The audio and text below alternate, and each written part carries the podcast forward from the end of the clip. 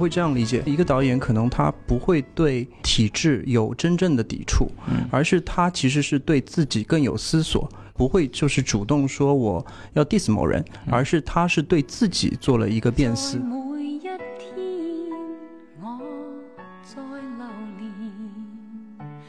欢迎收听新的一集什么电台，我是孔老师。我是大老师。对，我们今天刚刚看了一部电影，非常好啊，就是这个这个张艺谋导演的这个影，对吧？嗯，对，我觉得特别好。对对对，然后完了以后发现，就是因为太好了，所以我们觉得先不做这个节目了，我们换个节目做吧。我们来聊一个过期的话题啊。对，这个过期的话题就是在上周的时候上映的一部电影啊，就是也是另外一个非常有名的导演叫贾樟柯，嗯，然后他导了一部电影《江湖儿女》啊，所以说呢，这个电影呢，我们两个人讲，发现就是因为我们两个没有混过社会嘛，对吧？就是相对来说资历比较浅一点，然后就发现就是需要一个就是年纪比较大，然后懂这种什么什么人情冷暖的这种人啊，过来给我们科普一下这个社会上的这种生活方式的。所以我们这次找了一个非常社会的人啊，然后这个人当年有什么履历呢？就是他就先开了一家那蛋糕店。然后呢，就是为了怎么让它火呢？就是买了很多人过来排队，然后呢，这个蛋糕店就变得非常火了。然后最近他又道歉了，说他们不该买这么多人。然后完了之后呢，他又开始开一个什么移动咖啡馆，然后开了两天倒闭了。就在我极力去挽救的情况下，也没有成功，对吧？并且孔老师在当场斩获了这个人人生的营销巅峰战绩啊，哦对对卖出 T 恤零件。对 太惨了，就我还专门录了一段那个什么特别牛逼的那种什么两人店广告，好消息，好消息那种。这个人本身一直在上海，我们老见面，然后他同时也是另外一个电影这个媒体的这么一个主播，然后这个媒体其实我们也没怎么听说过，好像叫电影罐头，然后我们就有请电影罐头的这个主播鲍师傅过来跟我们聊两句吧。鲍师傅，请做个自我介绍。自我介绍，那么啊老套吗？对，好，Hello，大家好，我是来自电影罐头的嗯，六叔鲍师傅。啊你听说过吗？没有听说过哈。啊？我吃过鲍师傅之，前就是说，在我们电台里，我只能叫鲍师傅，因为 呃，我们两位 C 位嘛，一个是脑花，一个是老房。他嗯如果要他们叫我六叔的话对，估计是死的很惨，对吧？打起来了我。也只能让孔老师叫叫我六叔。然后呢，就是我今天的出现不代表我们的电台，因为我在我们电台里不是 C 位，你懂的，我是一个主持人，嗯，就是负责说前面这段话的。嗯现在孔老师把前面这段话说了，让我非常的不开心。我们现在把麦传递到孔老师手上。麦克风下一个到底在哪儿？然后就到我这儿了是吧？然后我们就今天就是反正鲍师傅来嘛，反正就是嗯不要那个什么放弃这次机会，我们经常这次既然录的时间长一点，对吧？让这个大家可以多听一听鲍师傅的声音，因为以往的罐头的节目我也听过，鲍师傅对，没有什么 声音，对。对对，我们主要今天来也是为了蹭一期节目，因为我知道我们两位 C 位都是不太爱看这一个类类型电影的，对所以就是蹭一期是一期。现在就是更新也是特别慢，你知道吗？对所以特别过来蹭康老就挂孔老师的。对对对所以我们这次的收购行为呢，不是 没有没有这个事儿啊，还是好好说节目吧。然后我们今天是这样子啊，就是呃，先开始来讲一讲这个电影的信息介绍，这是我们的一般的流程，对吧？哦，对你们这样的流程的啊？对对对对，你看那么冗长呢我们非常非常的讲究的，你看看，就 是对，就跟某些饱受批评的电台肯定也差不多。然后先说一下这个电影的这个评分吧，啥豆瓣是七点八分啊，别的评分标准呢我也不说了，反正也没什么太多意义，对吧？然后我们就再说票房吧，大老师。对，然后《江湖儿女》这部电影已经上映一周了吧？今天是周五，刚好距上周五上映过去了整整一周。嗯那截止到目前为止的票房是六千三百七十万左右。嗯，那这个票房肯定也是科长到目前为止能够公映的电影中票房最好的一部了。哦，是吗？对，其中不排除通货膨胀、通货膨胀的因素啊。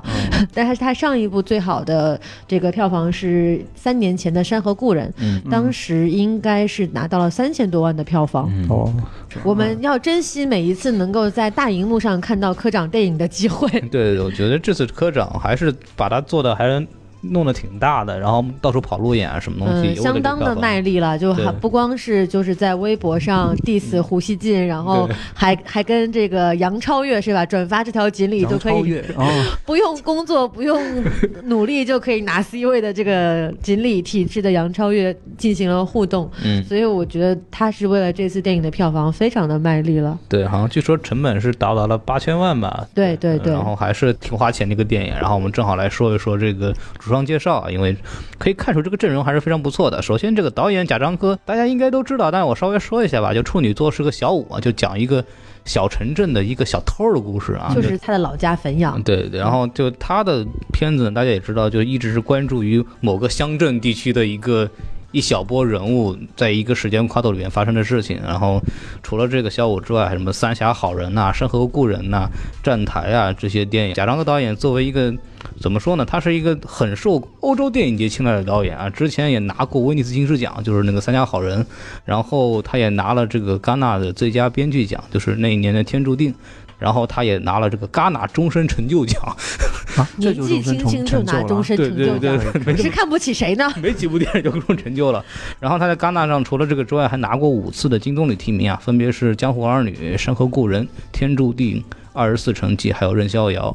然后说到这个主演阵容，大家一定会非常熟悉。提到贾樟柯的电影呢，肯定就是女主角一定是赵涛啊。嗯，赵涛作为这个赵涛宇宙的主理人呢，也是非常赵涛宇宙还行，每每部电影互相之间都连着的，待会儿可以大家说一下。然后除了赵涛之外呢，这次男主角反正贾樟柯就还好，比较有自知之明，自己不太去演男主角的。然后男主角一直往换一换，然后这次就是廖凡啊，就是这个大家也都比较清楚，大老师。前面这句话好像在刺痛某些导演。不要刺痛我喜欢的导演以及他的太太，这个周韵老师，我没有什么意思啊。真的是。你咋不说是冯小刚呢？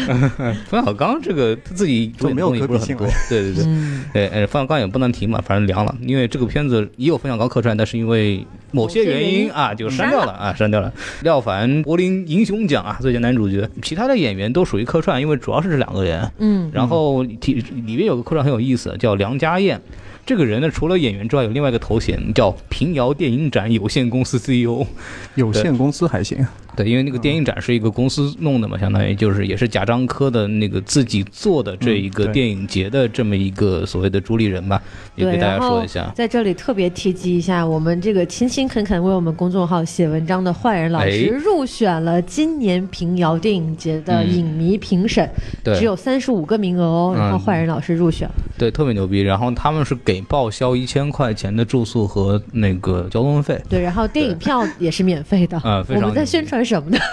对 就是就是因为他可以有这种待遇，所以他去了。然后我们俩因为没有这个待遇，我们就没去，就这样。当然，平遥电影节十月十一号到二十号，呃，在平遥举办。我去年去了第一届，我觉得还是体验非常好的一个电影节。大家如果有兴趣的话，可以去一下。然后会有李沧东啊，会有杜琪峰啊那些人会亲临现场，包括你可以在平遥电影节，如果你特别喜欢贾樟柯的话，你在平遥电影节每天能看到三回贾樟柯，基本上就是各种他会去各种什么厅里窜啊什么东西的，就特别的逗。片单已经出来了啊，大家可以看。然后我们来进行我们的这个主播嘉宾打分吧。对，然后以往我们就我们俩嘛，但是这次多了一个什么这个鲍师傅是吧？然后我们让鲍师傅先说嘛。当然不是我先说了，啊之前台本说的是你先说。哦，还有台本这种事情呢。啊，真的是丧命题啊！来，来来来彭，老师先那个我先说是吧？就是五颗星的话，其实我可以打三点五颗到四颗吧。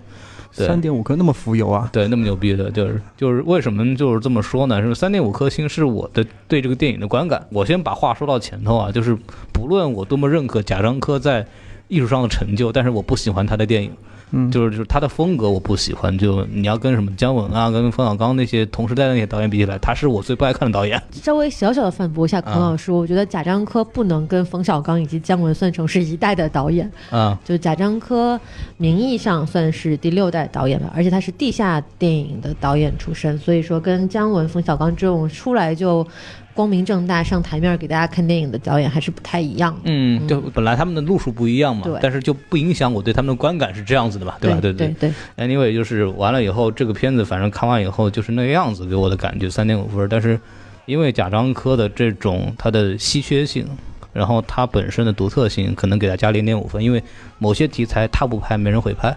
嗯然后他的片子能够上院线给大家看到，这是一个本身是一个我想加分的这么一个，不是说同情分吧，就是一个心理的一个加分，就这个样子。然后大老师说吧，呃，让我打分的话，以十分制，我应该能够打到七点五分这个样子。嗯但是分数如果换算成星的话，呃，很难换算，因为我很难去把它变成三星或者是四星。我觉得它是介于一个七分到八分之间的电影。呃，同样同理，跟孔老师说的一样，就是贾樟柯这种影像的和主题的独特性，是我还挺喜欢的。呃，它有这种很很强烈的时代符号存在于其中。然后，但是我不喜欢的一点很明显，就是我不喜欢赵涛，他实在是就他出现在电影里，对我来讲实在是太碍眼了。我打分的时候不会考虑这个因素，但是就是整体观感上来讲的话，可能在七点五分这个样子。OK，嗯，那现在轮到我啊，我来说一下这个。之前孔老师跟我说是按照豆瓣几颗星来打，现在出现了十分制，所以对我们很随性的啊，很随意是吧？很随意的话，我觉得可能。啊，可能就是比较简单的话，就是说七分到七点五分之间，嗯啊，嗯大概也是在这个档次当中吧。因为我是觉得这个电影其实整个观感是相对来说比较好的，对是近期我看的电影中算是看了之后感觉到哎好看。然后很开心的，就是看了之后会开心那种感觉的电影。然后呢，主要一个扣分项可以说是就是有点可惜，因为它这部电影其实还是有一定潜质，可以说到更好，或者说是更偏向艺术感觉的发挥上去。但是这部电影很多地方其实是为了适合大众的一些认知和口味去做了一些调整，啊、做了一些妥协。所以这种妥协我也是看得到的，所以我知道导演也很辛苦。嗯那整体发挥的话，可能七点五左右，嗯。比《山河故人》来说可能稍微偏差了一点，嗯，那就七点二五啊，我们我们把我们的这个打分的这个又变细了刻度？又变细小。数点后两位这样就是这个大老师什么加零点五分这个事情，已经在我们那儿就经常发生了，就成为流行了，成为一个梗，对。没有想到鲍师傅变成了零点二五分这种刻度以，后我们就会出现什么三加零点二五分这种事情，进入了小数点后两位的世界。我的天哪！呃，太可怕了。对对对，然后我们就是打完分，我们就是开始正式说吧，就是还是按照我们的习惯呢，就是也就说一说我们比较喜欢的地方，因为嗯总体来说大家对这个观感还是比较不错的，对吧？嗯，非常完整。啊，对，我觉得把装逼内容给你们说就好了。然后我要说的话，我就觉得我对贾樟柯导演的这种冷幽默一直非常喜欢。比方说里边的那个 大学生兵哥两个人见面，然后他们也说啊，这个进进修怎么样啊？企业法学差不多了。然后我以为真的就是那个人真的去 去学习去了，知道吗？然后回来就是说啊，下次再也不那个什么抽调资金了。然后这种东西就是梗埋的非常好，我就特别喜欢这种小的冷不丁的那种给你一下那种小包袱。这个是我觉得就是挺好玩的地方，对，而且小贾樟柯那种包袱都是特别特别现实的那种东西，对，我就说这个东西吧，然后你们再接着说。对我看完这个电影之后，因为我跟孔老师看的也是属于一个怎么讲包场的这么一个性质的电影吧，不是它正式上映的时候。点映，点映嗯，所以说我看完之后出来，我就跟孔老师说，我说，嗯，感觉确实挺好看的，我还蛮喜欢的。嗯，分数终究不是特别高的原因，一方面是我刚刚说了，我不太喜欢赵涛；另一方面是，我也跟鲍师傅差不多，觉得他故事性太强，但这点我很纠结。嗯，就，是我既喜欢他这一点，但是又不喜欢他这一点。他的故事讲得很流畅。很完整，就相当于一个在文艺片的范畴里面来讲的话，这么老老实实讲故事的导演其实不多了。大家现在都特爱故弄玄虚，就是东一榔头西一棒槌，就显得我特别的高深。但是贾导在这次他就反而是抛弃了他以前那种就是很随性的那种影像的风格，反而变成了一个很有质感的去讲故事的东西。虽然说他用了很多不同形式的画面去表现这个所谓的时代的变迁，但是这种画面的影像呈现并不会去割裂整个故事的完整性。我觉得在这一点上他做的还是蛮好的。孔老师似乎有话要说。因为我之前看了贾樟柯的前几部作品，嗯然后呃《任逍遥》《三峡好人》都看完了，看完最大感觉就是这部片子明显这个经费就上去了，包括从这个美术啊，包括从镜头的处理啊，就比以前精致了很多很多。对对，那些色彩啊什么都很漂亮，终于不用手机拍了。就不太，B V 拍电影了。就就不太像贾樟柯的那种一贯的风格吧。然后包括呃贾樟柯的拍电影，特别像《三峡好人》这种片子，都是中景或者远景，很少拍特写，因为他一般以前都会请那些非专业演员嘛，所以那些演员其实拍特写就，经不起特写的。但是因为这次有明星嘛，做了很多特写啊，包括动作性的一些东西啊，都是挺商业的一些做法。对我来说，我是愿意看到这样的东西的，我就特别怕那种特别闷的电影。对，对这部电影一点都不沉闷。对嗯，其实从这儿来看啊，就是为什么会有这么多大的那种景别嗯给到人，其实他是想强调到人的这根主线上去。嗯嗯是为了那个叙事所服务的嘛对，除了好看以外了，当然除了明星以外，我相信这一点上是更多的。嗯那为什么觉得就是故事性强，的确是可能是个优点，也可能是我觉得的一个缺点。但是有一个好处，我觉得就是两位演员，就是这两位演员其实是为故事性比较强这一点做了解围，就是说，因为他们的表演就是把故事当中很多缝隙去做了一个填补。就是让它质感变变得非常好，所以因为这个两两个演员的非常出色的表演，我们可以把整个故事性的被安排感变得稍微弱一点，嗯，就是他的那种强被安排的故事的扭曲，或者是说很有那种什么冲突感，被两个人的表演所慢慢淡化了。所以我觉得这里的故事性好，其实从一方面来说是一个褒义词，但是从我的角度来看，其实有一点点可惜，是因为它其实还是蛮迎合大众，因为大众要想想要看故事嘛，嗯，啊、大概就是这个样子。对的但是那我们说的不是在说优点吗？代表大众投上一票。对，但是还有一个优点是在于，其实除就是前面所说的故事虽然强，但是我仍旧能够从这个故事的背后可以看到一些导演的放进去的一些怎么说呢？表达，是嗯他放的比较深。但是这里我的一个观点可能仅代表我自己啊，不代表其他的，因为我的有些观点是比较感性的，因为我在看电影之前都不会看一些物料，在说节目之前也不会看一些这个公众号，我是讨厌这样的。然后我可能说，觉得他在这这个里面放进了一个叫做呃观察者的视角的东西。那从哪里去看到？其实是从他三段式的那个故事里面，因为三段式是一个很王道的做法，嗯但是这个三段式通常来说，大家会觉得它很土嘛，就很傻。为什么三段式谁都会嘛？小学都知道了。但是这个三段式，我觉得它是有一定的结构的思辨性的。那为什么我是从观察者的角度看？第一段是在最早的时候，他用了很多的纪实的片段，以及他在以前在拍小五也好啊，在拍以前的自己的电影的时候留下的片段，对。作为一些参考放到了呃这个电影当中去。比如说有有的时候有一个场景，就是他们不是在舞厅跳舞嘛，对，在最后他们好像走出舞厅的时候，他用的是其实是一个采样，对，是之前当时那个舞厅的采样，都是大妈在那儿跳的。对对对，。广场舞大妈在那儿对，还有一开始的。影片开头，它其实是用了类似像小舞在那个公车上的那个、那个片段，嗯对他那个非常有危险感，但是非常带感。这个导演当时在现场的时候介绍了这个东西，其实他就是有这个，所有导演都有这个毛病，就是喜欢拿东西乱拍。对，然后当时这个公交车就是他自己就随便拍玩的时候，就是当时录下来一段素材。然后当时是因为他们这个电影强调这个年代跨度，所以当时跟那个摄影师就聊说，我们能不能找一些。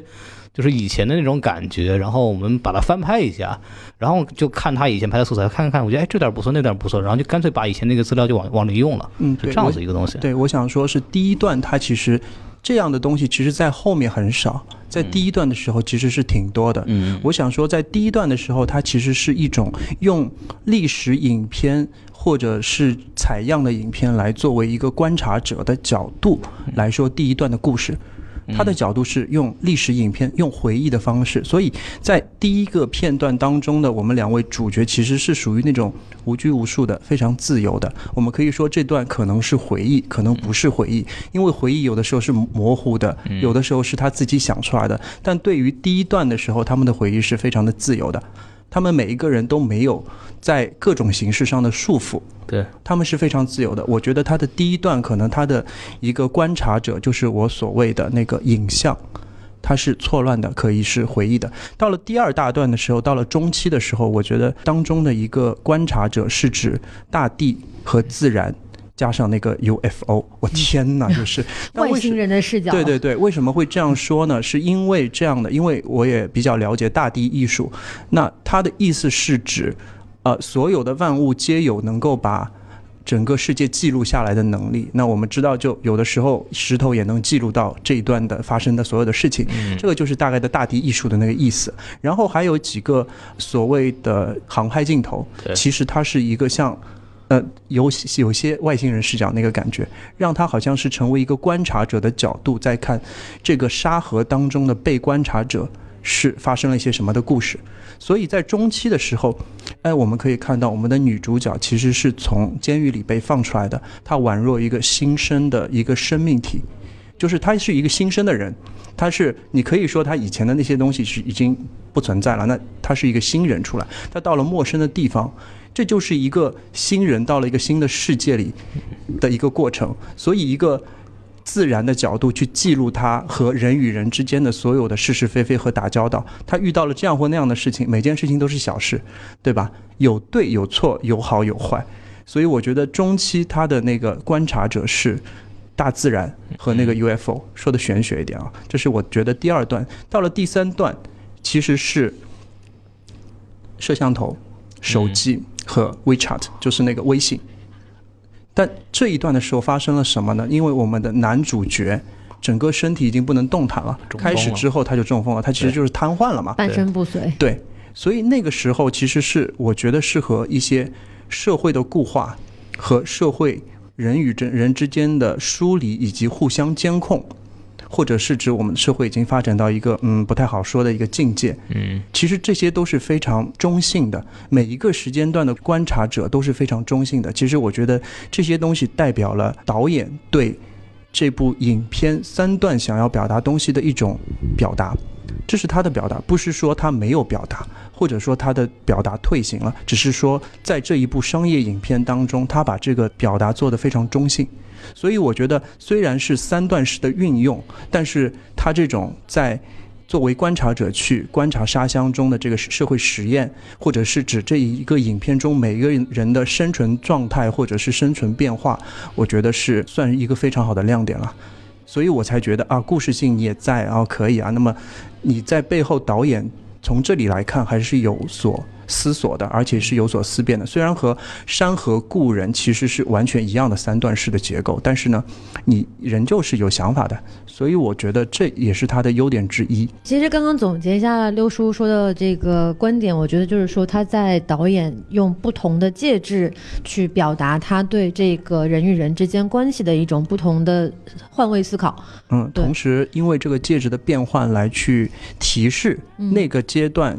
就是社会所产生的变革。对嗯，对，尤其是在最后那一段，就是兵哥跟他那个曾经的马仔就是拼酒，就还是赌赌什么玩意儿的时候，赌牌嘛，赌牌的时候，这个人人都拿起了手机去拍这个视频的那个镜头，其实对我来讲印象还挺深刻的。对对对，对，其实鲍师傅帮我们把电影的整个结构给大家梳理了一下，我嗯觉得，呃，电影的结构还是挺清晰的。就是像贾樟柯之前也在很多采访中不断的提到，就是他对电影很多的。他他很多电影的一个永恒的主题就是时间，然后在这部《江湖儿女》当中，其实他做到了一个时间的一个时间轴的集大成。嗯，不管是从他自己的电影跨度也好，还是人物命运的跨度也好，就是从零一年到。可以说是一八年吧，跨嗯18跨越了十十七年的时间。他的以往的电影可能一般也就是最多跨个啊一两年也就差不多了，嗯但这次跨越的时间，呃是非常长的，也是他个人从业生涯的一个。涵盖了基本上十七年的这个时间，他从小五开始嘛，对差不多是九八年前后，嗯然后零一年的话，零零年应该是站台吧，对然后一直到现在，所以我觉得其中蕴含了他在回忆这些，或者是说重新翻看自己那些曾经的素材的时候，也是对自己的一个过往的一个梳理。包括赵涛在塑造这个角色的时候，虽然我不是很喜欢他，但是嗯我确实还是要称赞一下他这次在。电影中的表演，尤其是中后段，就是当他符合自己的这个实际年龄的时候的表演，还是可以看的。对，嗯，因为在这 是夸人吗？你 因为在前前前段，尤其是第一段的回忆当中，他演的这个乔乔，确实是扮嫩过太大了。过度了，对，就是，但是这个人又非他演不可，对所以这是一个没有选择的选择。那么当他进入到三峡这一段，这也是我最喜欢的一段，嗯电影的中段是我最喜欢的一段，就是对于这个女人重新。找回自我，重新进入社会，刻画的非常的写实啊、有一种中国版的神奇女侠的感觉。他运用一系列手段，最终就是打电话把郭斌叫回来的那一段，就是大老师拍手叫绝，说社会我召见。关键是前面铺垫了已经非常多的手段，不管是就是说通过这种欺骗的方式嗯去捡漏、去套这个土豪的钱，对还是说机智的把这个骚扰他的这个摩的司机给引开，对。然后再到他去混婚宴的吃喝等等，然后这一系列的这些行为，我觉得真的是表现了他一个很强的适应生存能力吧。嗯，就是这段我就印象特别深的，就是张译的那一段表演，就是真的就是就是愣了一下，然后就往往里走，然后大家都以为啊，他应估计也不会被骗，然后咵一下把门一关，就那一段表演做的就是太牛逼了，就是真的我特别喜欢那一段。然后其实里面说到一个东西，一开始说的那个点嗯有映射的，就是刚刚我们讲那个大学生，嗯，说我做了一年半，老把企业法学会了。我觉得贾樟柯其实在讲的这个东西，就是说监狱是一所学校。赵涛其实也是蹲了五年监狱以后出来，从一个天真烂漫的少女变成一个就是很会混社会、很了解这个社会的这么一个人。社会我赵姐，对对对，其实就是贾樟柯在讲这么一个事儿，就是监狱是所学校，包括你会又引申到当时徐峥来了那一句，就是我们都是宇宙的囚徒，嗯他其实也就是说这个社社会这种学校把这个人会改变嘛，其实也是把他这种表达给表达出来了。对对对。嗯然后就是回到整个电影的主题来讲，其实我觉得贾樟柯始终对于主流社会是抱有着一种很谨慎的态度的，他好像似乎不太认可。所谓的所谓的就是体制也好，还是嗯主流也好，他好像都是抱着一种很谨慎的态度去观望它。他尤其是你看，在《江湖儿女》中，刚刚你提到刁亦男饰演的这个林家栋，就是从监狱里头出来，学会了这个经济法，然后嗯后来变成了五年后自己去开公司这件事情，好像他。对啊，开公司了，公司化了，我们就不讲情义的。好像他对这个东西是有点带有鄙视的态度，他更看重的是江湖上的情义，甚至可能甚至情都比较少，更多看重的是义。我觉得他好像就是在贯穿他十七年的思考当中，他一直保持的这一点是不变的。就是他对这种主流或者对体制的那种那种比较客观的，或者是一点故意的那种，就他一直不太信任这个这种东西，他更喜欢扎根于就是去关注那些我们的体制、我们的主流社会不太关注的群体和那个那个状态。对，嗯这个是非常有意思那我觉得可能是这样理解，我会这样理解，就是说一个导演可能他不会对体制有真正的抵触，嗯而是他其实是对自己更有思索。可以从反面来讲，就是他不会就是主动说我要 diss 某人，嗯。而是他是对自己做了一个辨思，就是从自己出发嗯得出的一个结论，而这个结论往往与大众是背道而对驰。对对对对，所以他可能根本就没有太说在乎你们是怎么去理解，他是怎么理解的。所以我觉得还是从个人出发的一些东西会比较多。他的一些采访中反复提到我们的当代的一些精英们需要做一些思辨，需要做一些反思，做任何事情需要通过自己的思考去。那么我们看到他使用了很多符号，都是说底层的小人物的符号，一是他也是从小人物的当中走出来，嗯第二是。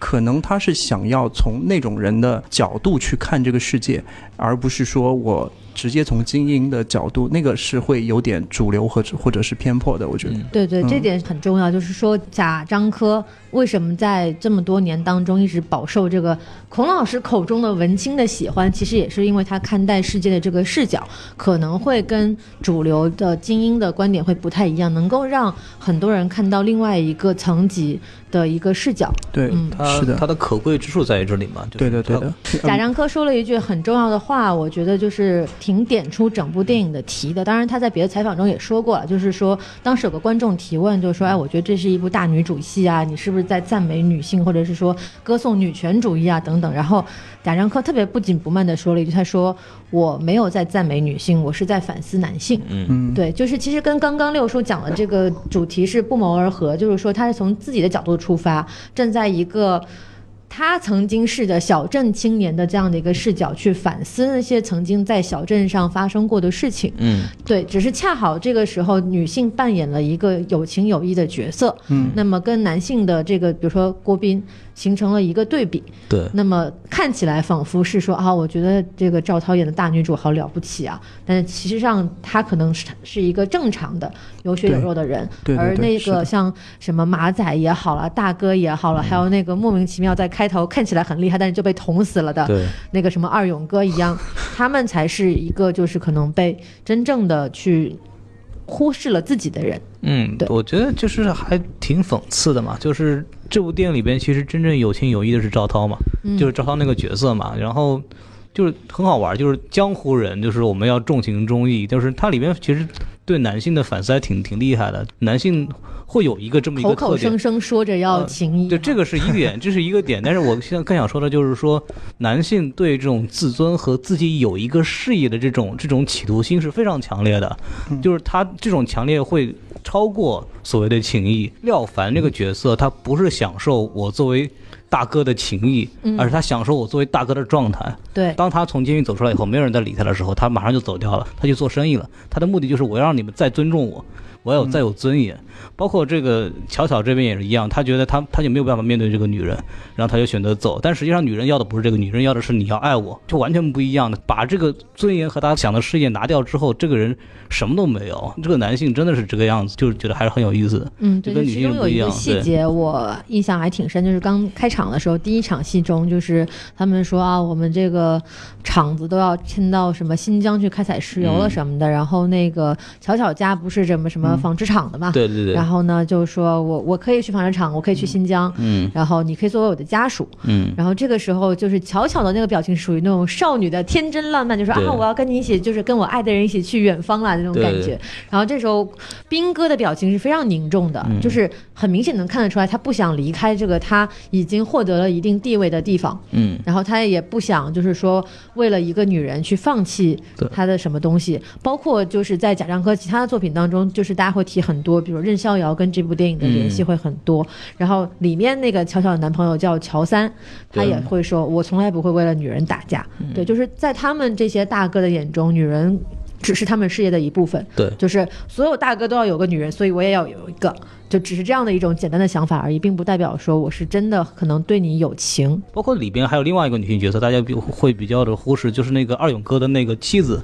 嗯就是二嫂。那个二嫂是巧巧在蹲监狱的时候唯一来看过他的人。是，就是女性是真的是有情的，在那部电影里边，对男性是真的是除了事业之外，那些东西都是假的，那些什么江湖义气什么东西，就是只要是我自己没有说尊重你们，他妈就滚一边去，跟你们跟我都没有关系但。我有点就是意见，就是说我不觉得他们男性的角色和女性的角色比重有偏颇，因为我觉得他们在整个电影里的重量是等重的。嗯可能这跟就孔老师的那些想法可能不太一样，因为我是觉得女性是善于去变化。富有心思缜密和富有感情的一个动物，这是女性的天生，对吧？就男性的话，相对来说比较外放以及固化，这两个东西，因为我整个在看电影的时候，我觉得我们在看的不是江湖儿女，其实是着重点不在江湖，而在儿女上。对对，所以是说一个男人和一个男女人的故事。嗯那个男人他就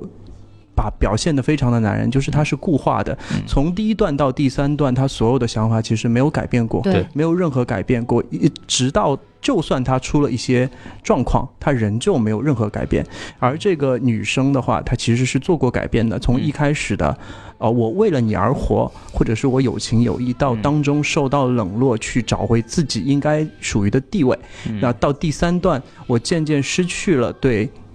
情这个事情的一个热情。我们可以看到一个细节，虽然这个细节我不是很喜欢，就是在一开始，巧巧在每当遇到非常重大的事件的时候，我们可以听到一个背景的音乐。啊，这个其实是一个动机性的声效，其实就是那个心脏扑通扑通的声音，应该大家都非常的，一听到就知道，就砰砰砰，你可以听到那个电影院上面好像有人在砸，那个感觉，就是在一开始第一段到第二段的时候，其实一直反复出现，直呃就是只有他在非常心跳的时候，他会出现这样的动机的音乐，来提示大家说，哦，他的心情如何复杂，他这个时候是有心的。直到最后一段，其实我。没有看到，就算他砸了另外一个老大的头也好啊，推着那个我们的兵哥出去就是遛弯儿，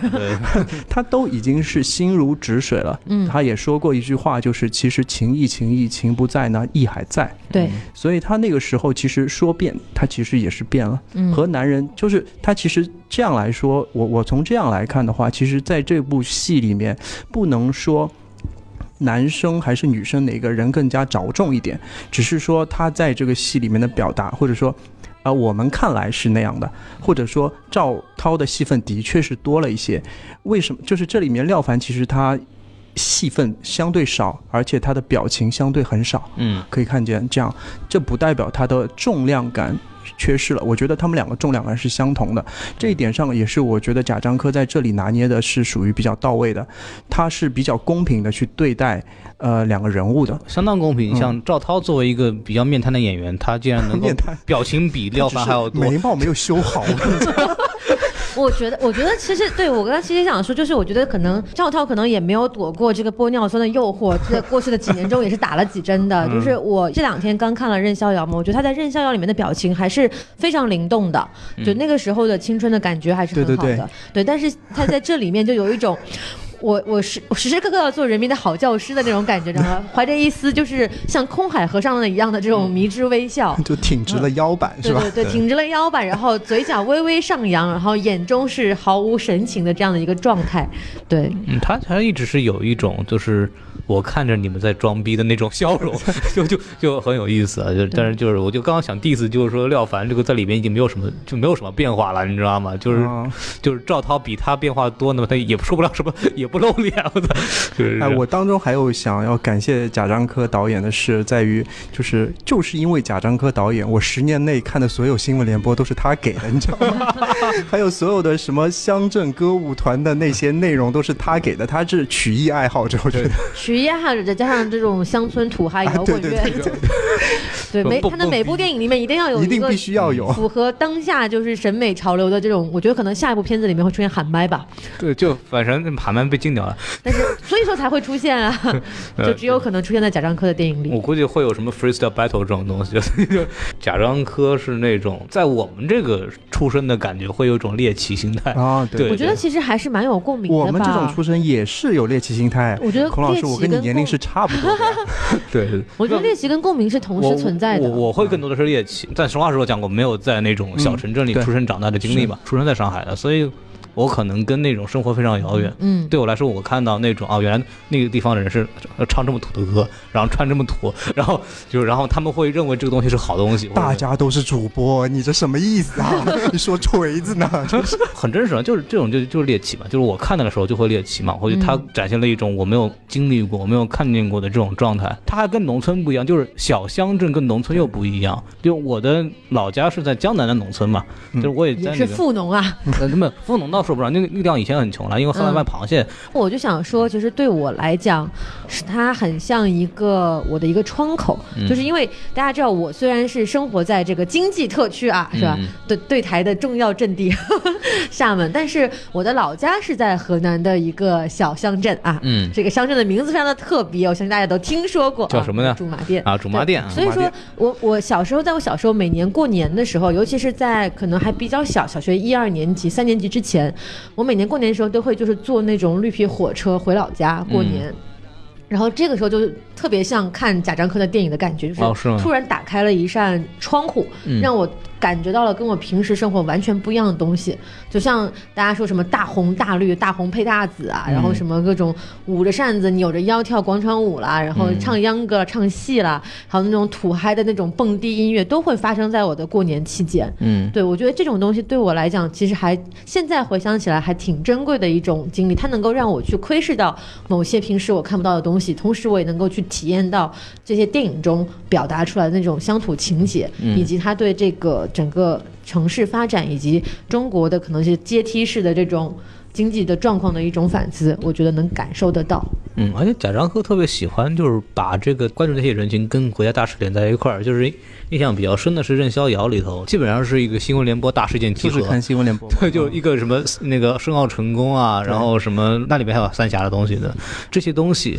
其实跟那些人完全没有关系，但是他们仍然会不明所以的为他欢呼，你知道吗？就会他有这样子的东西在里头，就对对对你怎么知道人家不明所以啊？真的，是。就就是你，因为申奥跟他们真的没什么关系，你懂我意思吧？就是他们他们其实看的时候也不知道申奥什么的，他们他们知道中国赢了，到底赢了什么，其实他们也并不知道，就是肯定就有这种东西在里头。对，《任逍遥》里面那个场景，就是在我脑海里还挺印象深嗯刻。就是他们前一秒还在就是说啊，我哥们儿，我要为了女人去打架，然后下一秒转身就开始看新闻联播，然后嗯五秒钟之后，萨马兰奇就宣布说啊，申奥成功北京，然后所有人就忘却了曾经的这些仇恨，然后。屋内屋外想洋溢着祥和的 嗯氛对，围包。括那个任逍遥最后结尾的，其实就是那个高速公路通车了，嗯，就是但是问题就在于高速公路通了。他们并不知道他们的路在哪里，这个事情跟他们好像没有关系，他们并不知道这个事情跟他们有什么意义，就是这个事情就是他想表达的一个东西，就是对，我们为什么聊聊任逍遥聊了这么多？挺好玩的。嗯但这样对比起来，其实也说明了一件事情，嗯就是说可能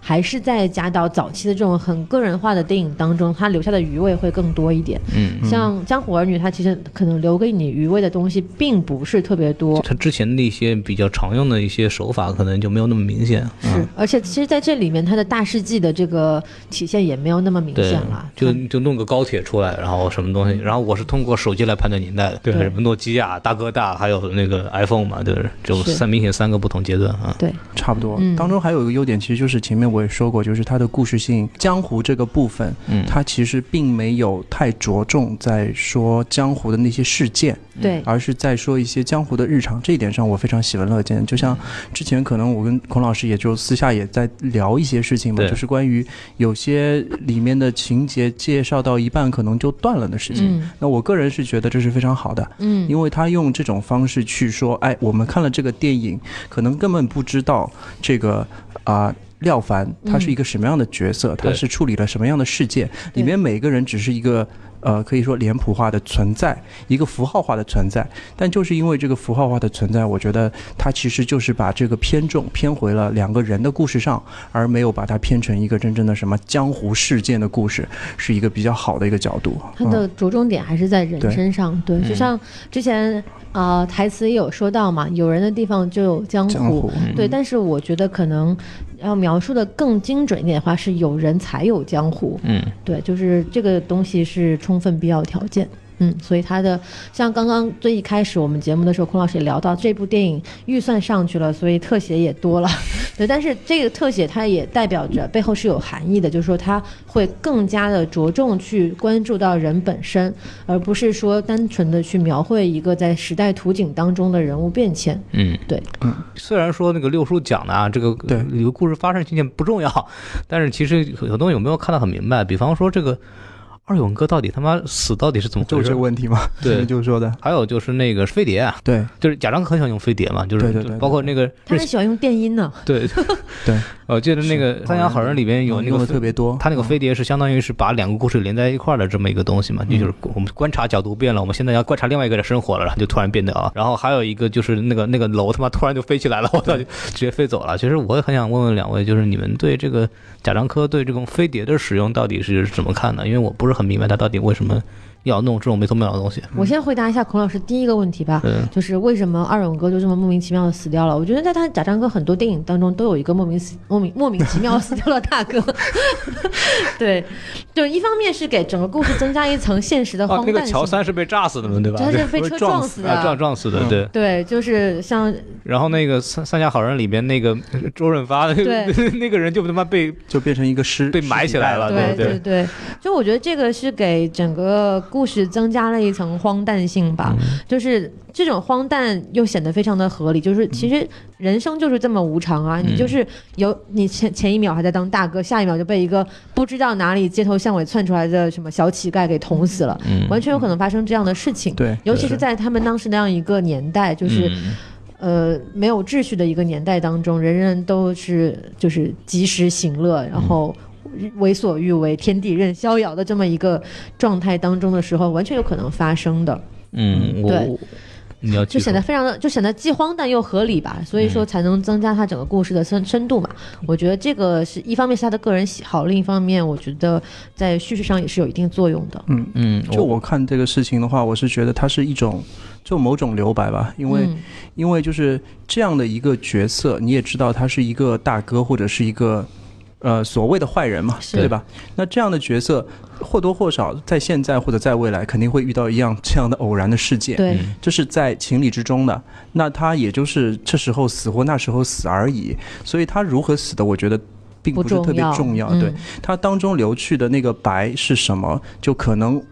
可能是我们的男主嗯干了些什么，可能是谁干了些什么。我觉得这个就是一种就是所谓的开放性的讨论度的地方。那你可以去设想那些东西，也可以去不想。我觉得这个都没有太大的关系。对对我感觉江湖其实也就存在于这种所谓的留白当中，你去你去想象。对，因为这种事情，就是您突然想到姜文拍的那个嗯《阳光灿烂生活》里，王朔演的那个客串的那个大哥，也是过两天被两个想取代他的小混混给干掉了。就是当王，当这个《江湖案》那里边，就是说到，就有人提到是不是年轻人想上位啊？嗯，然后看到这儿会心一笑，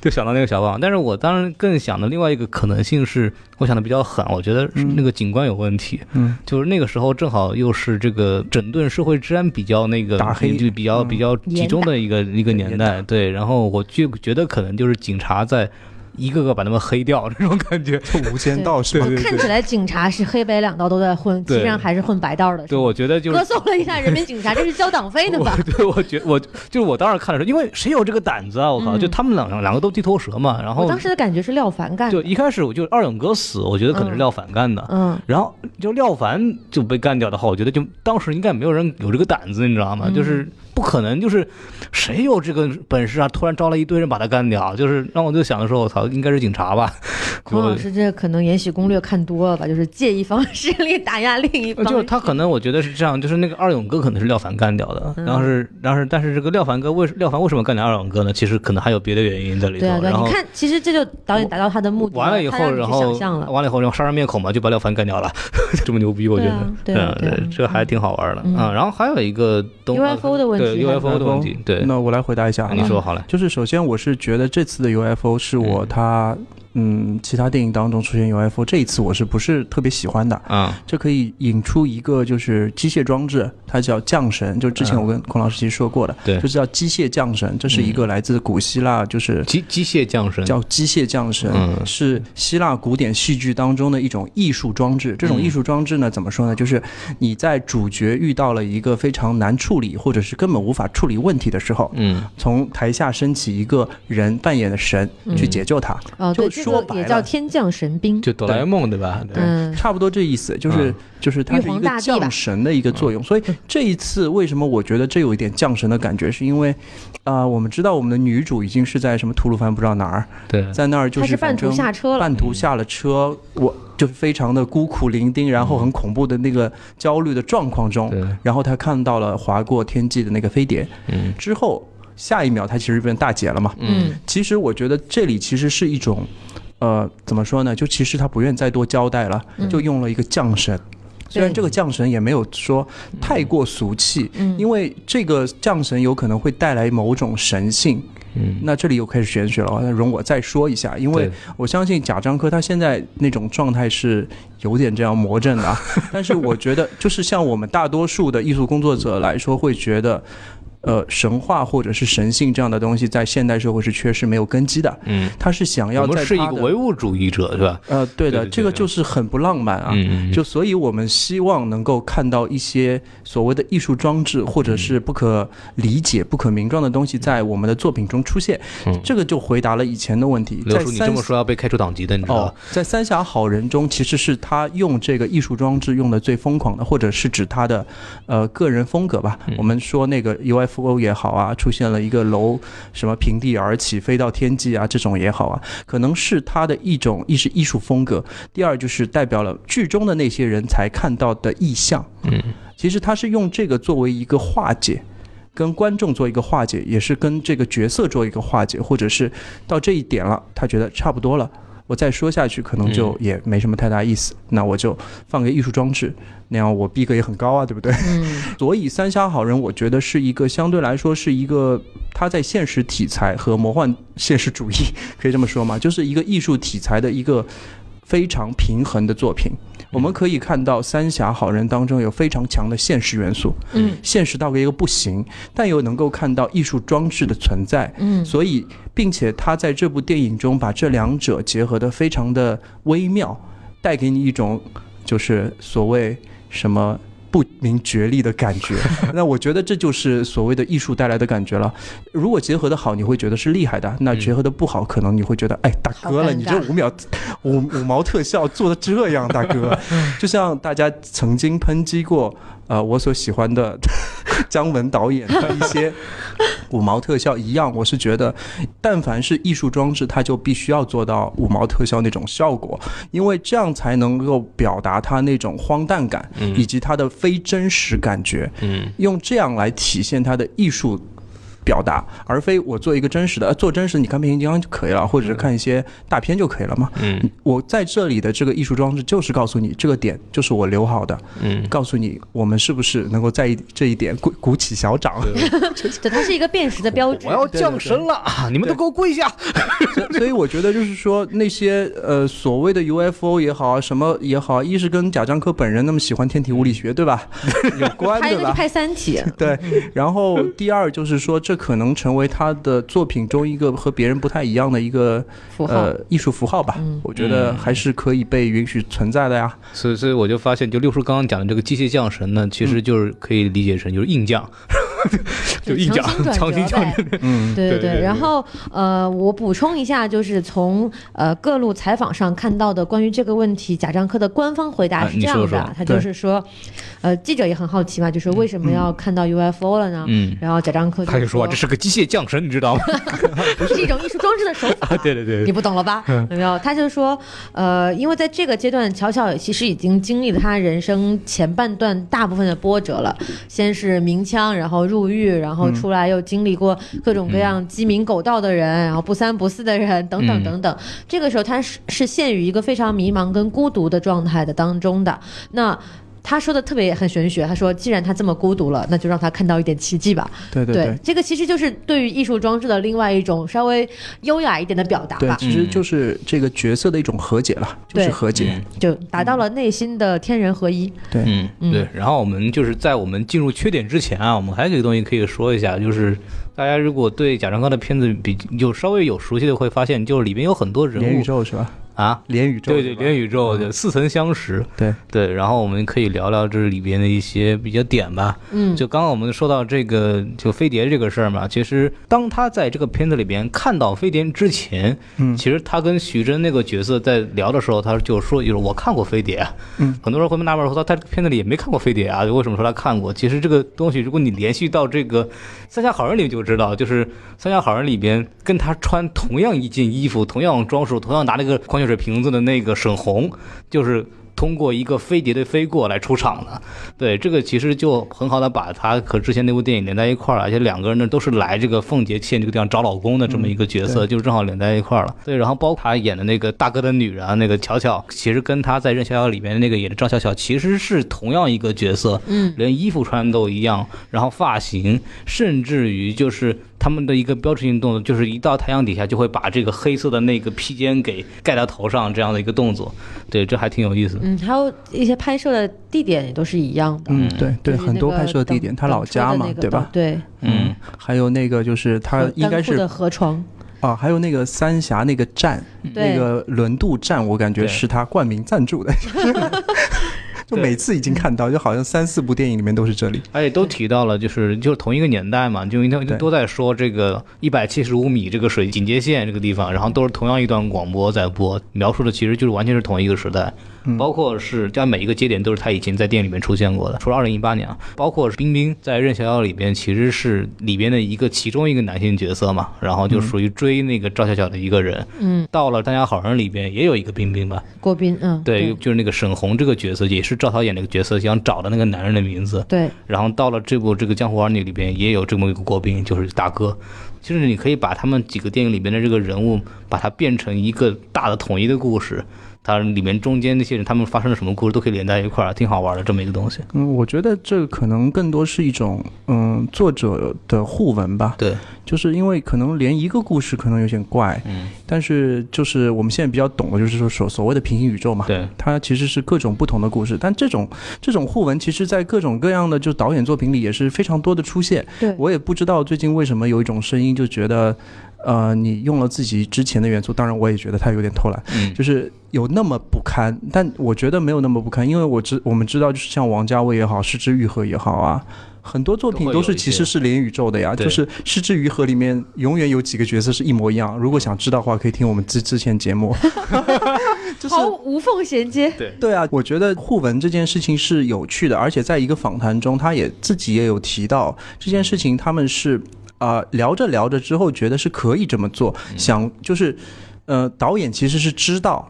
他会有这样的结果，就是有人会质疑这样的点，而选择去这样做的。嗯，所以我觉得除了偷懒之外，是不是有另外一种解读的方式，或者是我们把它这一个动作，就是他的这一个选择，可以看作一种呃艺术上思辨的一个方式。嗯是否可以去这样考虑？就是虽然我也没考虑清楚，哎但是我觉得我们在看一个事物的时候，永远是要保持各种想法、各种思辨，就是它有正面的一部分，它有负面的一部分。一个东西永远不是不立体的呀，嗯，对吧？当然，我们现在看的，我觉得公众号都是不立体的，嗯，diss 一下。好，对我其实我当时还挺惊讶，六叔刚刚说就是对这一点有反对的声音的，因为其实在我自己看来，包括我所了解的朋友圈啊这个小范围来看，其实大家对这种所谓的连宇宙。大多数还是以称赞的态度为主的，哦就是可能就会觉得说啊，有一种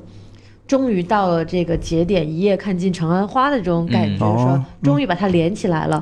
对，我觉得这个对于我来讲是一个特别好的一件事情，就是导演他在回望自己的过去，他在去挖掘自己曾经的作品当中有哪些东西是值得被就是拿出来去评述和讲述的一件一个东西。我觉得这一点特别好，就是能看得出来他有在反思自己，而不是一味的在向前去做实验。嗯，然后我感看上感觉贾樟柯在每部电影都在讲一样的故事，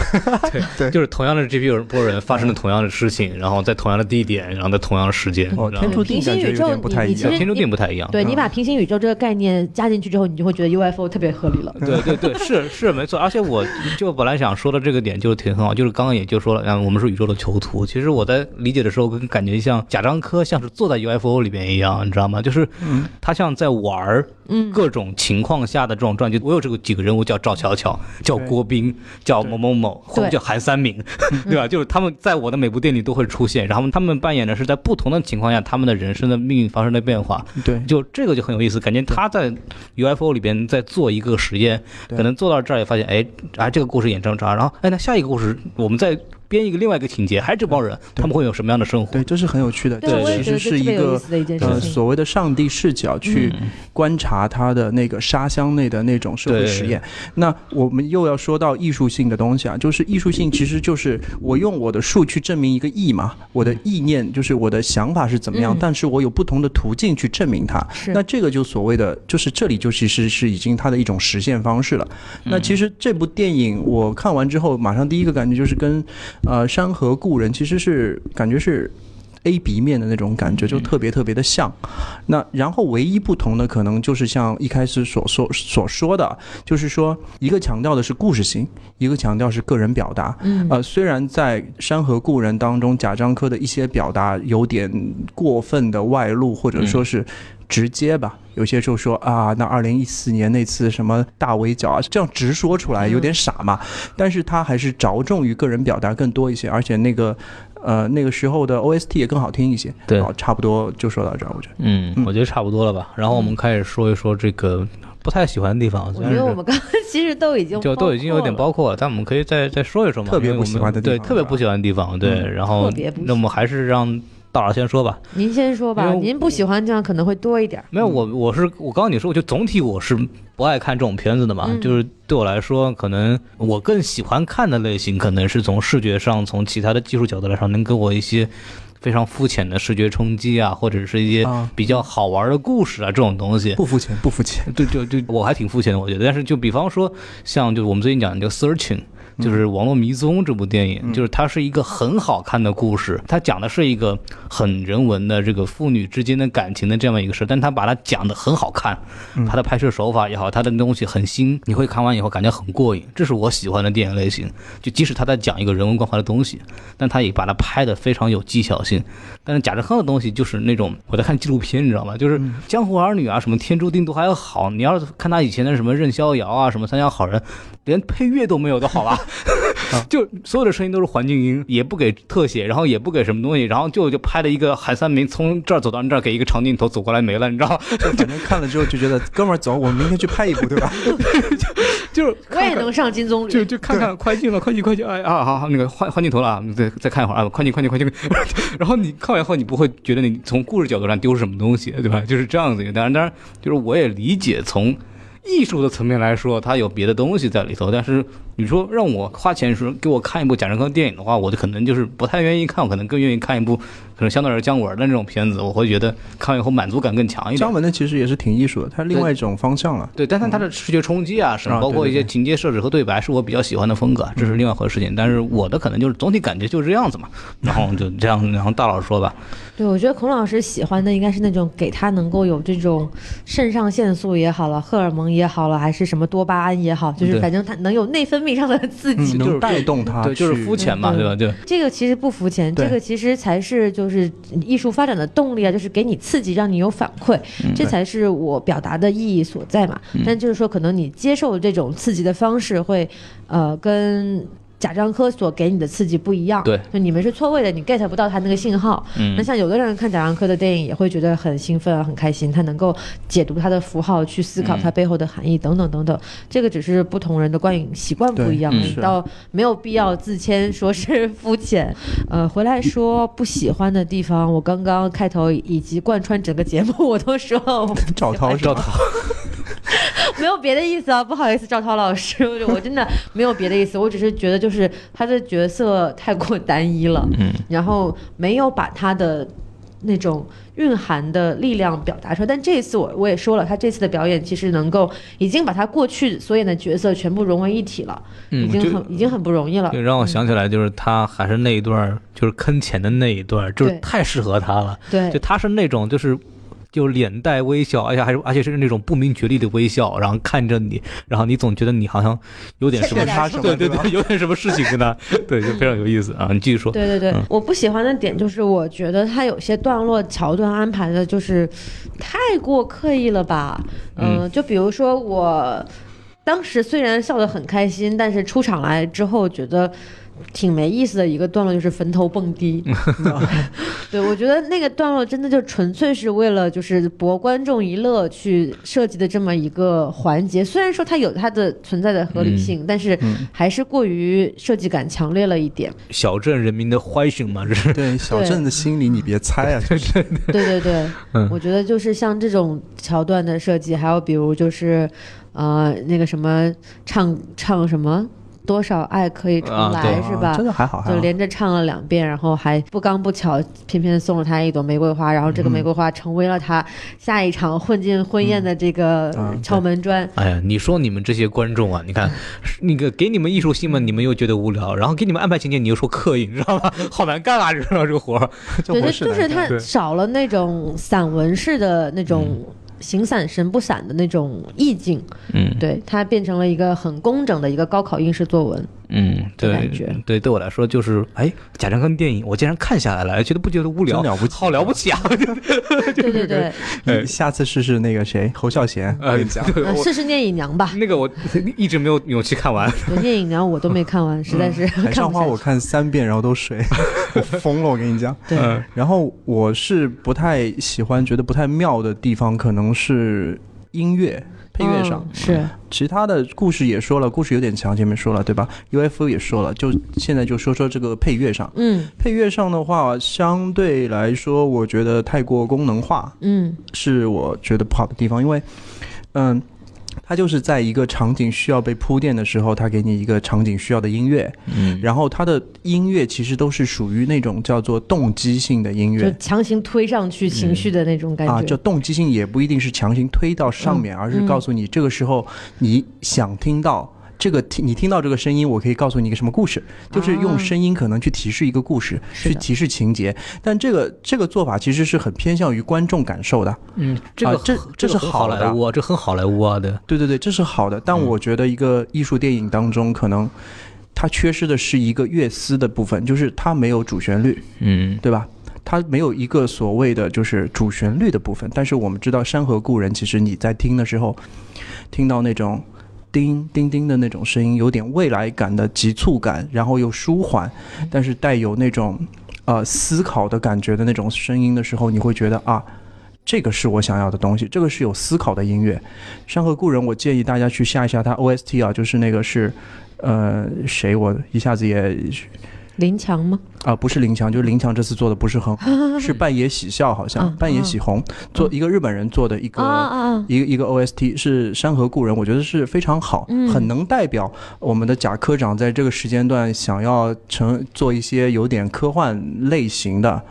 呃，又基于现实情况的一些故事。它既有那种科幻的微妙感、时间的错位感，但又又带来一些思考。这个东西我是觉得好的，它是整体性的。但这一次的其实是偏功能性的，就是在什么时候就给你听什么音乐。当然，在第三段的时候，我们也能够在一些情节的时候听到一些呃和情节相反的，类似于像所谓的电子乐的东西。嗯但我觉得这个是技巧的部分，就不算是一个统一思考的部分，所以我觉得这次技巧多了，嗯，所以我不是特别喜欢嗯啊、大概就是这个样子。嗯嗯，但我因为就是记忆力只有七秒钟嘛，其实我还是一个笼统的，因为我也没时间做到二刷，以后可能再刷一次，再听一下这个音乐到底。当然，他电影里面有音乐已经是很很好的，是吧？我刚想说，就是还是要原谅科长，毕竟他是一个曾经很多电影都没有配乐的人，经验不是很丰富。你们就是农业重金属，在这个电影里面看的少了什么不满意？没有没有，我觉得我对他的这个农业重金属的这种时代符号的选择啊还是非常满意的。嗯，没有，我觉得我我我的意思就是说，你们就嫌这次太少了，嫌真的太少了啊！对，给你们正经听配乐，你们又不听，靠，你们就要听那种东西。但是问题是，就是在上一次在《山河故人》当中，它是有一段是打敲锣打鼓的时候、是收音的，现场收音的敲锣打鼓，背景音乐用的是那个呃半夜喜红做的那个呃背景音乐，它的这个错位感让你觉得哇太棒了。就是说我一边听着乡村农农业重金属，一边带给你一个未来的错位感，你会直接把情节从现在错位到未来，就是呃时间是不存在的这个意思，你可以通过音乐去理理解嗯嗯嗯，啊、理就是呃那个山河故人，他其实他差不多也在表达这些东西。那它整个音乐是整体性的，我觉得这点是很好。但是这次就是功能性强了点，啊、就看到关二爷就放什么港台金曲那个事情，一开始觉得哎好有意思，但是多了也觉得嗯大概是这意思，所以我比较比较觉得不妙的是它的一个配乐，其他的地方还是不错，我觉得嗯整体。那我们反正缺点聊聊差不多啊，艺术性和这个商业性这个东西，反正我都替导演着急，你知道吗？就是满足我这样的观众，就满足不了鲍师傅。我觉得这个，嗯，就是这种东西众口难调，我们就不讲了。然后我们可以再稍微聊聊这种信息类的这种外延性的东西啊，就是贾樟柯作为一个在中国电影史上一个举足轻重的这么一个导演，留下了很多作品。我说的好官方那种感觉，对，啊你平时就这这么接的吗，大哥？你这就很很硬了，你就像机械降神的感机觉了。可以机 机械转话题嘛，对吧？然后我们就可以聊聊这个贾樟柯对我们之前他的一些电影的印象吧。因为我可能就是在讲这个电影之前，就是补了一下《三峡好人》和《任逍遥》，你们可以再说说别的，因为我们还没有看过小五啊，这个其实他特别著名的一个作品，不知道你们可以聊聊这样的东西。嗯，那么我可以先说一下，啊首先我也哎，不是你这次要先说了，你。啊，我先说一下吧，因为嗯先做一下铺垫，大家可以在后面做补充嘛。就是嗯。对于那个贾樟柯的话，其实我不是一个了解非常深入的啊，因为嗯我记忆力太差了。然后第二就是说我看过他大部分的作品，但也嗯不是全部的作品，所以在这里我其实呃找出了三部我觉得比较有代表性，或者是我觉得是值得去说一下的作品，一个嗯。是《站台》，嗯。啊、一个是《三峡好人》，还有一个就是《天注定》以及《山河故人》。这个我有点难选，因为从站台开始是其实是站台是小五后面的一部作品嘛。嗯其实我觉得给我的感觉，他还是属于那种比较本格派，在说故事的，在把一个时代下的小人物的一些故事好好的说了一遍。它是一个完整性的故事，它没有什么太多技巧，当然也用了很差的手机去拍，对吧？用了同样的演员和很差的手机，但是小五给我的感觉太过晦涩，因为我不是这样的人物，所以很难带入进去。但是后面那个文工团的故事，其实我觉得还不错，至少那个时代我还有所了解，所以我觉得这个电影可以说是你要了解贾樟贾樟柯最早的电影的话，可以从这里开始入手。第二的话，为什么选《三峡好人》？其实前面也说了，它是一个把现实题材和艺术感觉结合的相对好的一个作品。可能我说的有偏颇，大家在评论可以喷啊。就是嗯，从这部作品开始，他在他的电影里面加入了 UFO，当然前面可能也加了，我忘了。这里面加的因为特别的多，有很多的超现实的部分的存在，所以我觉得他的艺术感觉和坚固的那种现实感，给你那种。非常不违和的感觉，这是艺术上结合的是非常好的一个作品，所以我觉得这部作品也是值得去看的，而且他获了很多奖嘛。然后第三部作品其实是《天注定》或者是《山河故人》的，我选不出来，因为我是觉得这是相对较近的一部作品了。在这个时候，他已已经就是，呃，摒去一些说我一定要做一些苦大仇深那些东西，呃，他挑选的人物也没有那么苦涩了。啊，当然，《天注定》还是蛮苦涩的啊。啊，但是他会在这两部作品开始加入了对于结构的思辨。所谓结构思辨，就是所谓的三段式、四段式。嗯啊、我们可以知道，就是天注定可能是写了四个人的故事，互为平行又互为没有关系。嗯所以他的感觉特别的好，虽然他非常的扎眼，就一开始就狂放枪，对吧？对对对，就算那么扎眼，就是因为他的节奏把握的非常好，四段式的平行，再加上最后一个收尾，去说了一些天命，所以他把天注定表现的其实是很好的，嗯他不让你有太多的出戏感以及违和感了。那山河故人好在他用了第一次也用了三段式，我觉得是三段式，我没记错的话，可能我记错了，而且用了很好的音乐做配合，而且这个故事是。来到了未来二零什么二五年了，因为他用了三个景别，一开始是用方形的宝丽来记录，第二个是是好像四比三的镜头，到了现代用了十六比九，其实他是用摄影的方式是区别了这大三段，所以在这个时候我们可以看到贾樟柯开始玩了一些技巧或者说结构上的变化，让他的那些影像作品变得非常有设计感，嗯。更容易被接受，更讨外国人喜欢？maybe 不知道，我不觉得这样。但是这也是一个好的地方，也是一个不好的地方，因为我们知道真正伟大的作品就是一本道的，就是一个故事。我们不要去做太多的分割，让它取巧，取巧就不是一个集大成之作。所以我相信，呃，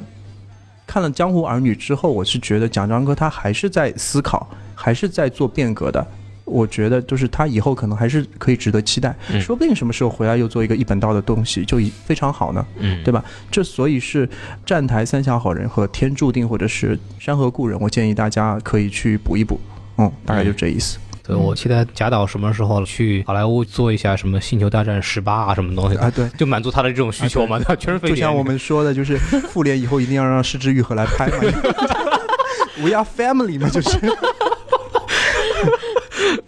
大老师有什么想说的？我我我其实我其实贾樟柯的作品看的也不是特别的多，因为我是从大学期间就是不好好读书才开始看电影的，嗯嗯，然后我看的第一部贾樟柯电影就是我现在要说的印象非常深的一部，可能并不是他经常会被提起的主流作品，叫《海上传奇》。嗯然后其实是一个以人物访谈为呃小故事串联起来的这么一个讲述上海的故事。然后鉴于我们捞上海的故事啊，对捞上海的故事，嗯然后没事没事，我们经常这么说，你不要激动。对，然后在那个时候，因为那部电影是二零一零年嘛，然后那个时候面部已经开始有些僵化的赵涛就出现在了我的眼上。对，因为因为这部电影的结构非常神奇，它是一个人物访谈加上一个呃历史故事表演的这么一个、啊呃一个故情情，相当于是说，呃，赵涛是一个我来上海走街串巷去访问这些老故事的这样一个人，由由他的一些行为轨迹去串起来，他采访这些人，比如说韩寒啊，比如说等等一些人。啊的之类的这样子的情况。对，但是当时那部电影给我的感觉就是说啊，这个原来上海是这样这样，还有这样的故事啊，好喜欢。然后这个这个女人是谁？为什么她会出现这么诡异？好奇怪，他为什么会出现在这个地方？嗯，对，所以这部电影给我留下的印象挺深的。但是这个这个其实也恰好呼应到了刚刚。鲍师傅说的，他在这么多年的从业经历当中，对于结构性问题的一个思考。嗯因为我们其实蛮少看到讲述一个城市历史也好，去或者是说纪录片也好，用这样的方式去串联的。嗯嗯，对，因为这个这个电影，我觉得很难去归类，你很难说它是纪录片、人物访谈片还是一个故事片，因为它虚虚实实的东西都在，但是它又很完整的去跟你讲，从各个不同人物的侧面去刻画出了一个上海从三十年代到九十年代这么一段历史，一个传奇的故事。对，所以说我觉得这一点上，他的手法是很吸引我的。嗯然后加上那个时候我疯狂的迷恋看电影杂志，然后我忘了那篇文章是什么了，大概讲了贾樟柯的很多电影，其中提就提到了小五，提到了站台，就让我一下子对这个导演印象非常深刻，就是说、嗯哇，还有这么不拘一格的这种。导演呢，嗯，对，所以我还是，呃，鉴于他是我贾樟柯的一个怎么讲初相逢，嗯，那还是推荐大家去看一下吧，尤其是上海的听众，我觉得可以去看看《海上传奇》这部电影，还是蛮有意思的。OK，那我这种老上海要回去看一看。对 对对，对，我现在就可以考给你啊，一会儿。啊可以可以，要照顾一下。嗯就是我刚刚也说了，我就看过任逍遥和三峡好人嘛，然后我就是还是很喜欢贾樟柯的那种幽默感，很冷酷的幽默感，特别是在那个任逍遥里边，就最后那两个人决定我们去抢银行，对吧？我操！然后他妈背着炸药包去了，然后然后被警察一抓，上学校，背着炸药包是吗？要然后他一上去以后就被警察说说你好歹带一个打火机啊！我操！大哥了，真的是。崩溃了，就是就就很无奈嘛，就是这帮人就他们没有这个能力嘛，但是他们又想做那种最后的挣扎，然后他们也不知道他们面对着什么样的社会，很惨的一件事情，但是他就把它用一种玩笑的方式把它表达出来，就这个东西我印象还挺深的。嗯，就大概有这个样子吧。其实我们觉得没什么太多可以再去说的东西了吧。嗯，我其实觉得，能不能够谁把那个贾樟柯导演里面的文艺表演全部串一遍，一定能火。我觉得还就是蛮有时代记录性的，就是各个时代最 最当下最火的东西。嗯 特别有意思啊。那我就是最后，我其实读一段贾樟柯导演在那个呃访谈中的一句他说的一些话吧，嗯可能作为结尾。好，音乐说起啊，呃，是否形成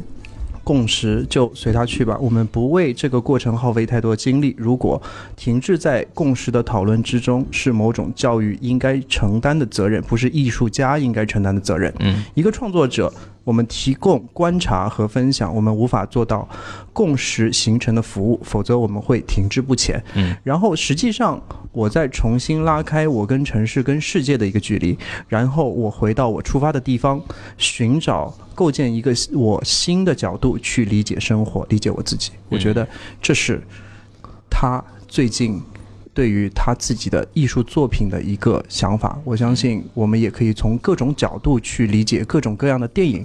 啊、不要从一个角度啊、片面的去思维。嗯，这大概是我今天最想去表达的一个东西。是好，收到，鼓掌。我操！刚刚六叔读的那种内容，突然想到了，就是贾樟柯之前在也是为了宣传嘛，就是在知乎上回答了一个人的问题，就是说，就怎么看待这个影评和导演之间的这种关系。然后贾樟柯就说，说我当年也是学电影理论的，然后我也学过这个电影评论。当时我们老师教过我的第一句话就是说，说不要试图想去猜对导演想表达什么东西，因为你看一部电影的时候，你就应该有自己的想法，就是导演拍完电影以后跟他没有关系了。这个东西怎么想是你自己的事情，其实这也是跟刚刚六叔读的这一段其实也是差不多的意思，也就是大家什么意思呢？就是说大家看完以后，如果跟我们意见不统一，或者说你们觉得导演不是这么说的很正常嘛，对不对？然后我们今天说就差不多了，嗯，然后非常感谢这个鲍叔过来做客，然后我们以后有什么你们那边没人跟你聊，你可以过来再聊是吧？我在那儿当不了 C 位，到这儿能说两句话是吧？可怜了，太可怜了，特别好。对对对啊，谢谢孔老师也谢谢就是什么电台，哎对终于成为了什么罐头电台。嗯，好吧，可喜可贺，啊！本次收购终于圆满成功了。对 我们上面把奇妙给收购以后，就来收购罐头，啊，所以我们希望这种联动能多一点，因为我们跟鲍师傅也住的比较近，然后我们平常除了这个。线上交流之外，我们在私下里聊东西比较多啊。虽然他也不愿意让我们进他们的粉丝群，我们群里老有人跟我说说你们你你要鲍师傅又又说孔老师什么什么东西了，然后说 就那种、哦我大大多数说的就是，其实你看吧，孔老师虽然跟我同一天生的，吧？对哎对对对然后其实吧，年龄也差不多的，看起来也是差不多的。对，不要说我四十了，嗯其实孔老师也四十了。啊没听说过啊。我们就您就这样吧，然后我们就把这个节目录到这儿。然后在我们结束之前的老规矩啊，还是个欢迎关注我们的这个微信公众号 S M F M 二零六啊。S M F M 二零六今年有大闸蟹了，对，今年我们有大闸蟹，还有我们一点 T 恤衫没有卖完，大家可以去关注一下。大闸蟹是来自于高淳的这个固城，江苏省水质最好的湖泊，其实比阳澄湖不知道好到哪里去了，大家可以关注一下。这个我们这个阳澄湖的大闸蟹都是从固城湖捞出来，然后丢进去的。实话说是这样子的，然后鲍师傅专门还赞助我们一下，尝了一下，觉得非常好吃啊，所以说大家也可以，如果有罐头的听众啊，你们要相信鲍师傅的判断，你们赶紧买，是吧？然后呢就关注我们的微信公众号里面就可以找到怎么去购买这个东西，然后我们就可以正式把这个节目结束了吧？哦耶，跟大家好说声再见谢谢大家下次拜拜，再见。整个江湖都任我闯，我的生命像一首歌，反正什么都带不走，因果循环在道中流。整个江湖都任我闯，我的生命像一首歌，反正什么都带不走，那就跟着那香蕉水哗啦啦流。从南到北有不同口味的消息，从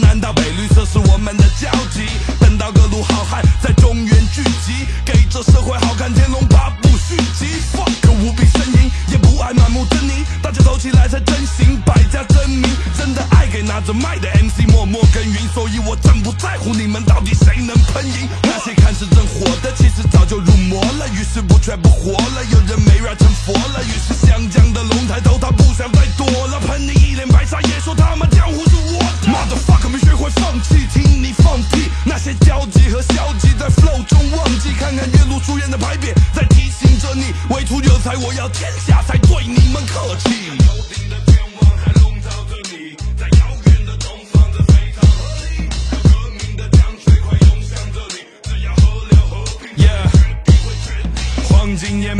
走我的义气，时间它带不走我的兄弟。暴风雨就像是对我的洗礼，要带着我们的将军插一面旗，把那些敌人全都杀光，远走他乡。混沌的圈子看清你的四面八方，哪有人就哪有江湖，相识相扶为前人点上香烛。Keep it real 是我的开山刀，来自零级战士混迹零七三幺。在家乡口音，爱绿色和酒精，对比其实都走神，对 homies 走心。我们相聚，风般刮过这文化的沙漠，将火苗传到他心里。下不能再出什么差错，转眼又一年花落，怎么走出我的八英里？闻到远处飘来八月桂的桂花香，妈妈说是金子总有一天会发光。想要成为传奇是命运，也是从底层一步步爬起。一名合格的 MC 不会忘记来自哪里。我的江湖都任我闯，我的生命像一